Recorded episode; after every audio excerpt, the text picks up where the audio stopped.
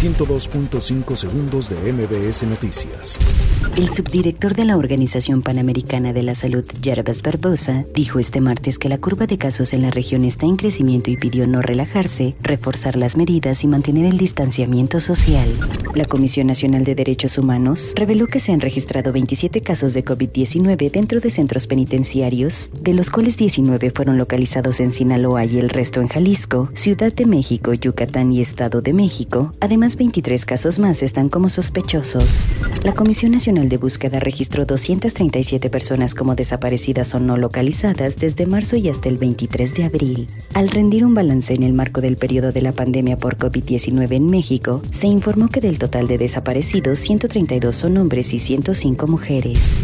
Está garantizado el abasto de agua potable durante la fase 3 de la pandemia por COVID-19, afirmó la titular de la Comisión Nacional del Agua, Blanca Jiménez, al destacar las acciones que ha llevado a cabo la dependencia a su cargo durante la emergencia sanitaria. La Coparmex informó que Javier Lozano, quien fuera secretario del Trabajo durante la administración del expresidente Felipe Calderón y senador de la República, es ahora el nuevo vocero de la Confederación Patronal de la República Mexicana.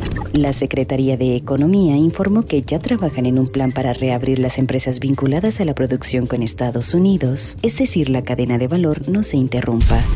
El Producto Interno Bruto Turístico del país podría contraerse un 10% este año, lo que significa pérdidas superiores a los 10 mil millones de dólares, informó la Asociación de Secretarios de Turismo de México.